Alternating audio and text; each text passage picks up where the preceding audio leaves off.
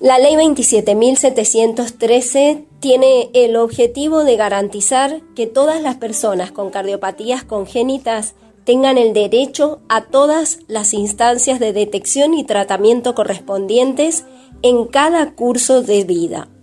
De esta manera, se otorga rango de ley al Programa Nacional de Cardiopatías Congénitas que desde su creación en 2008 ha sabido dar respuestas a más de 20.000 niñas y niños que han sido intervenidos quirúrgicamente y de esta manera ha reducido la lista de espera para estas intervenciones de 1.000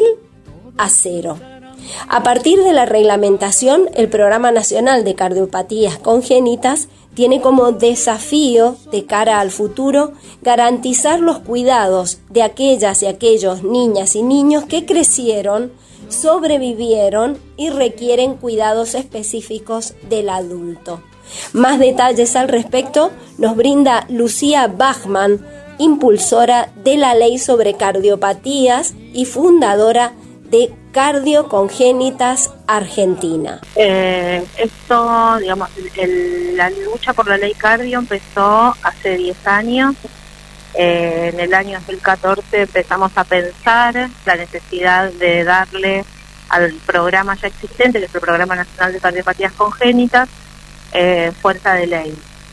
Eh, pensamos una ley junto con el doctor Ignacio Lugón, este cirujano cardiovascular pediátrico. Él nos ayudó mucho a escribir los fundamentos de la ley y pensamos con un grupo de mamás, bueno, el cuerpo de la ley, los artículos. Lo presentamos por primera vez en el año 2015, eh, perdió estado parlamentario por, por no, no había interés político de, tratar el tema. Igual no olvidemos que en esos años el Ministerio de Salud pasó a ser Secretaría de Salud y esta ley lo que implicaba era más presupuesto para la salud, con lo cual,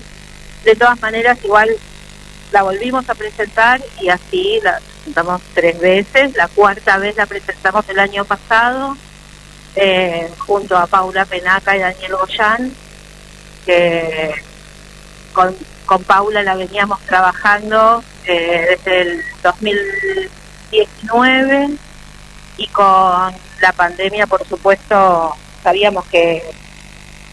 que no se iba a tratar la ley, que eh, digamos, el, país y el mundo en ese momento lo que apremiaba era, digamos, que salga una vacuna y, poder a la vida, volver a la vida normal, con lo cual tampoco eh, nosotras eh, nos acoplamos en ese momento y nos sumamos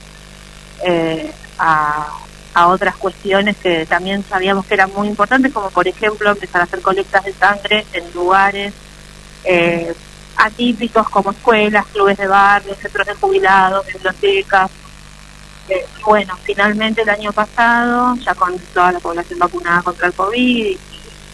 un año más estamos estabilizados, se presenta nuevamente el proyecto. Se trata eh, primero en diputados, en las distintas comisiones, pasó por la comisión de, por supuesto la comisión de salud, la comisión de, familia, la comisión de presupuesto, comisión de presupuesto, digamos, siempre fue la, más importante porque es donde ahí donde quedaba cajoneado nuestro proyecto, en general donde quedan cajoneados los proyectos. Eh, y después pasa a Cámara Baja, ahí sale eh, eh sale favorable, pasa a senadores, en senadores eh, se tratan otra vez de las mismas comisiones, y se vota. Ahí es donde Miley y Villarruel, en este momento con sus dos bancas, ahora después de las pasos van a tener más bancas, es importante mencionarlo, votan negativo a la ley cardio.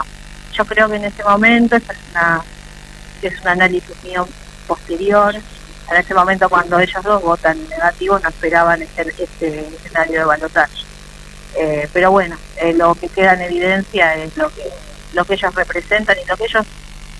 quieren para, para nosotros y nosotras.